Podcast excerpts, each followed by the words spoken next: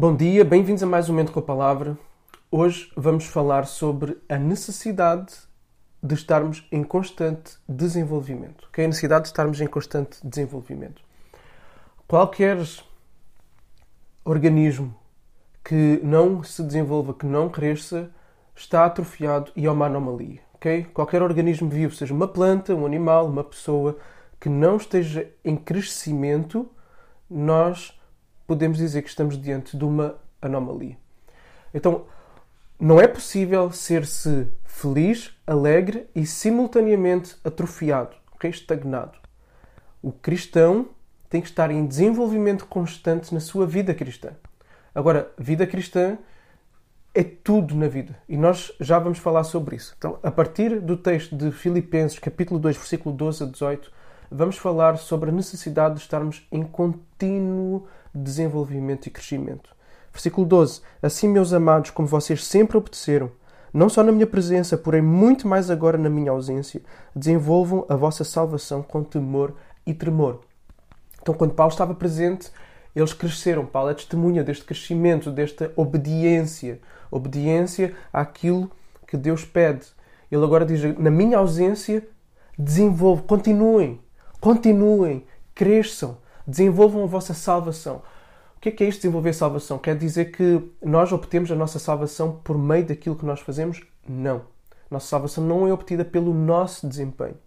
Ela é obtida pelo desempenho de Jesus. O que é desenvolver a salvação então? Desenvolver a salvação é nós crescermos na experiência daquilo que é ser salvo. E o que é que é ser salvo? Ser salvo é ter a vida de Deus em nós. É não estarmos mais num estado de morte, num estado de egoísmo, num estado de cegueira só para nós próprios. É contemplarmos cada vez melhor quem Deus é. É termos uma noção cada vez mais realista e honesta de quem nós somos e sermos transformados à luz de quem Deus é, na face de Jesus Cristo, por meio do seu amor e poder que atua em nós. Então desenvolver a salvação é isto. E depois vai, vai transbordar e faz parte desse processo de crescimento na salvação o nós servirmos os outros, o nós sofrermos pelos outros, o nós nos doarmos aos outros. Isso é desenvolver a nossa salvação. É desenvolver esta ligação com a vida que antes nós não tínhamos. É ter esta vida eterna. É conhecer, conhecer não intelectualmente, mas conhecer por experiência o próprio Deus. E conhecer Deus e viver em Deus é viver como Deus vive. E Deus vive doando-se e amando, porque Deus é amor. Então, desenvolver a salvação é desenvolver uma vida que toda ela concorre para nós glorificarmos a Deus e para nós sermos úteis nas mãos de Deus. Ok? Então vamos lá. E devemos desenvolver essa salvação com temor e com tremor. Ou seja, com seriedade. Okay? Com seriedade. Com empenho. Com zelo. Deve ser a coisa que nós mais levamos a sério nesta vida. O temor é o princípio da sabedoria. E a sabedoria, nós podemos encaixá-la também nesta questão do desenvolvimento da salvação. Uma vida sábia é uma vida que aplica no seu dia a dia aquilo que sabe acerca de Deus, acerca do que Deus lhe pede. Okay? É uma vida que vive as implicações do Evangelho. Então, o, o temor é a chave que vai fazer com que essas coisas aconteçam. O desenvolvimento das coisas que importam nesta vida implicam seriedade. Não é para meninos, não é para meninas, no sentido de imaturos, ok? É para pessoas que levam as coisas a sério. É para pessoas que levam as coisas a sério. Portanto, não dá para ser cristão e não levar a vida cristã a sério, com todas as suas implicações. Depois ele vai dizer: então, nós temos que estar sempre em desenvolvimento na nossa salvação, para desfrutarmos cada vez mais dos benefícios da salvação. Segundo, devemos levar a sério esse trabalho, esse desenvolvimento, esse crescimento. Terceiro, Versículo 13: Porque Deus é quem efetua em vós tanto o querer como o realizar segundo a sua boa vontade. E devemos descansar. Ok? Então, isto não nos deve levar a um trabalho frenético que sempre culminará em culpa, ok? não deverá culminar em perfeccionismo, em que, diante das nossas incapacidades, diante das pressões da nossa própria carne, da nossa alma, do mundo, do inimigo das nossas almas, o diabo, não nos deve levar a nós ficarmos a dizer isto é impossível, eu não consigo crescer, eu não consigo desenvolver, eu não consigo, eu não consigo, não consigo. Não, Deus dá. Ok? Deus dá.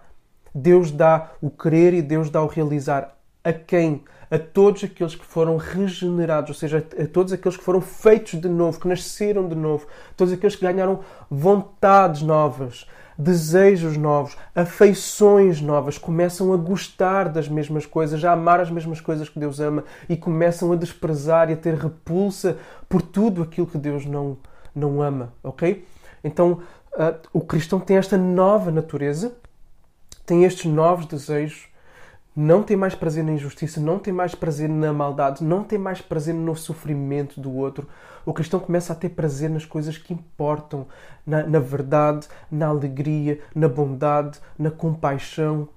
E então esta vontade não é gerada do nosso coração, porque o nosso coração é caído, é gerado de uma nova natureza que é produzida por Deus em nós. E o Espírito de Deus está a produzir isso que o Espírito de Deus dá essa vontade. Portanto, muita atenção aqui. Uma evidência, uma marca de que tu és filho de Deus, de que tu nasceste de novo, é que há este constante querer e a aplicação desse querer em coisas que de facto acontecem no desenvolvimento da tua salvação.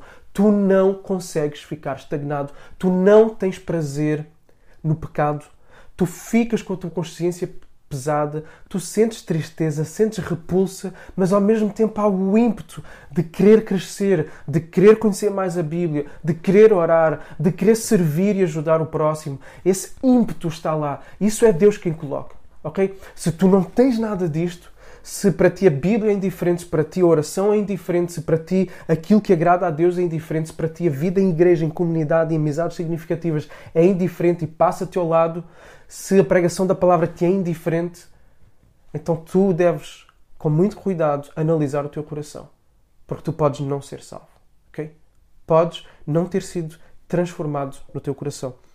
Então, uma evidência da salvação é a presença deste desenvolvimento. Uma evidência de que tu estás em Deus é que a vida que há em Deus, ela escorre para ti e produz esse florescimento na tua vida em todas as áreas da tua vida. Ok? Todas as áreas da vida. Porquê? Porque nós vivemos sempre diante de Deus. Nós não compartimentalizamos a nossa vida. Tá?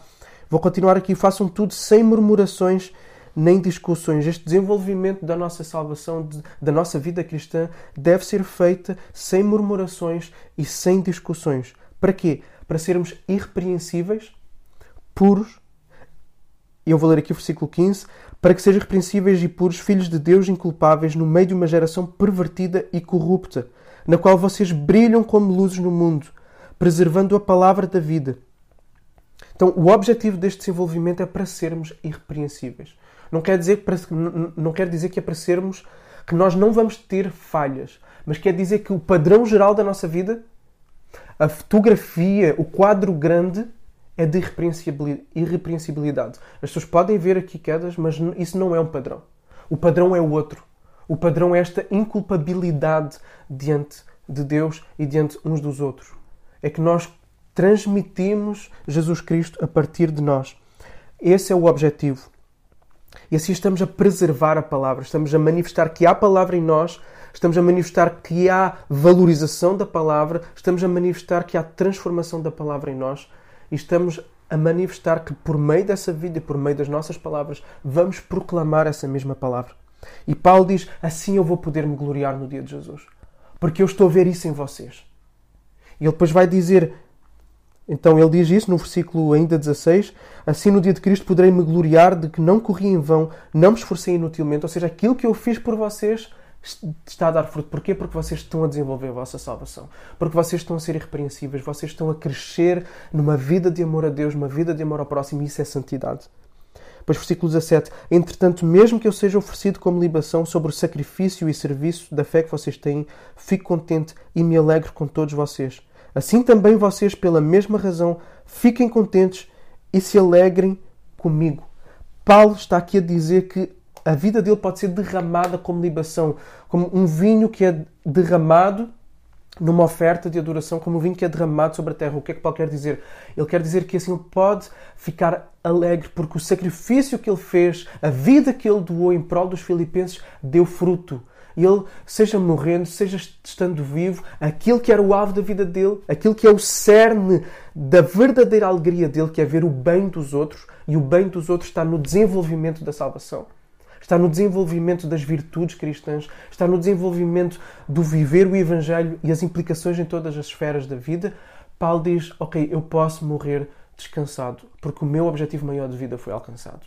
É que vocês sejam cada vez mais como Jesus, vocês sejam alegres. Portanto, fiquem alegres também, mesmo que eu parta. Fiquem alegres, mesmo que vocês tenham que morrer também, porque aquilo que importa está lá.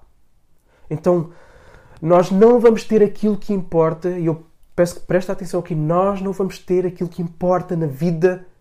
Não interessa se ganhaste dinheiro, não interessa se cresceste na tua carreira profissional, não interessa se os teus filhos são bem-sucedidos no, sentido dos padrões desta vida, se são médicos, se são advogados, não interessa.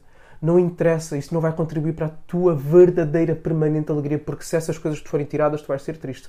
Agora é possível tu seres sempre alegre se tu veres que tu mesmo e aqueles que estão à tua volta estão a desenvolver-se nas coisas que mais importam. Okay? E eu poderia falar aqui, eu tinha aqui preparado, mas não vai dar tempo, sobre uma avaliação da nossa vida cristã. E a nossa vida cristã não é apenas uh, aquilo que nós, a partir de vemos como ações religiosas, ok? Rituais da vida cristã, como ler a Bíblia, orar, uh, participar da igreja, mas vida cristã é tudo à nossa volta, ok? Uh, então eu tinha aqui um, uma planilha para nós avaliarmos cada área da nossa vida. Então isto pode dar depois outro devocional ou então apenas um vídeo sobre cada área destas. Eu depois posso disponibilizar um PDF com este material. Mas o ponto aqui é, tu tens que desenvolver a tua salvação. Tens que desenvolver o teu desfrutar de Deus, o teu serviço ao próximo, e isto tem que ser Atenção, a gente não desenvolve apenas esperando que as coisas aconteçam. Deus efetua isso em nós, mas há, este, há esta chamada à seriedade no nosso comprometimento e há, ao mesmo tempo, este nós podermos descansar que isso vai acontecer porque é Deus quem faz, se nós somos de facto nascidos de novo. Então procura desenvolver com intencionalidade, programando, planeando. E para isso eu quero te ajudar depois dando-te esta planilha. Então ponham nos comentários falem como é que vocês preferem que eu faça chegar isto a vós ou que eu converse com isto com vocês. Amanhã já é sábado, amanhã não faremos devocional. Então, até segunda-feira, um bom fim de semana. Deus te abençoe.